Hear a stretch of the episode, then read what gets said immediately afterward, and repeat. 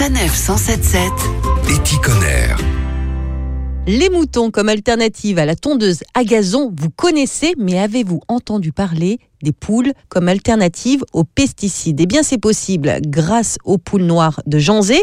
Christophe Biteau, bonjour. Bonjour. Alors, vous êtes arboriculteur bio à Saunière, en Ille-et-Vilaine. Alors, des poules euh, pour lutter contre les insectes prédateurs euh, dans les vergers, oui, mais attention, on ne parle pas de n'importe quelle poule. Expliquez-nous. Il s'agit de la poule noire de Janzé, qui est une vieille race euh, bretonne. Et on les a récupérées en fait euh, à l'écomusée de Rennes, dont le rôle est la sauvegarde des races anciennes. Ce qu'elle a de particulier, c'est ce qui a fait son extinction. À un moment, il n'y en avait plus que huit éléments.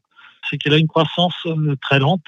Et euh, par contre, elle a une croissance très lente parce qu'elle est hyper euh, active. Donc, c'est une poule qui, qui bouge tout le temps? Qui bouge tout le temps. Elle est que de nerfs, on va dire. Et nous, c'est ce qu'on recherche puisque on l'élève pas pour la chair, bien qu'elle ait des qualités gustatives intéressantes, mais bien pour ses capacités à se mouvoir et à se déplacer sur des grosses surfaces. quoi. Et pour qu'elle soit aussi utile, elle se nourrit de quoi cette poule? Et se nourrit de tous les insectes qu'elle trouve dans le verger, y compris hein, des vers de terre en ce moment qui sont en surface, puisqu'il y en a.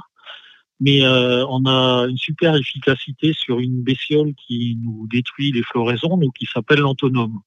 L'antonome, c'est un petit coléoptère qui vit dans le sol l'hiver, qui hiberne et qui euh, en ce moment se réveille. Euh, c'est là où euh, notre poule a une efficacité extraordinaire puisqu'elle nous détruit euh, 90% des prédateurs euh, antonomes en question. Alors du coup, vous en avez combien de poules aujourd'hui? Aujourd'hui, nos poules sont sur euh, 30 hectares, hein, à raison de 200 poules, euh, avec euh, 130 moutons. D'accord, parce qu'il y a des moutons aussi dans vos vergers. Oui, il y a une symbiose parfaite qui s'est exercée entre les poules, les moutons et le verger, à savoir que aujourd'hui nos moutons n'ont plus de tiques, c'est les poules qui les ont bectés. Ils n'ont plus non plus de vers ni de nématodes dans leurs excréments, ce qui fait qu'on n'a plus besoin des vermifugés. Tout ça, c'est un équilibre. Christophe Biteau, merci beaucoup. On ajoutera également que vous avez mis en place un poulailler mobile. Tipoule, c'est son nom. Ça permet tout simplement de prêter vos poules à d'autres vergers, des poules qui partent même au Québec parfois. Il y a presque jusqu'à un an d'attente. Tous les renseignements sur ces poules noires de Janzé sur le groupe Facebook Poules Noires de Janzé.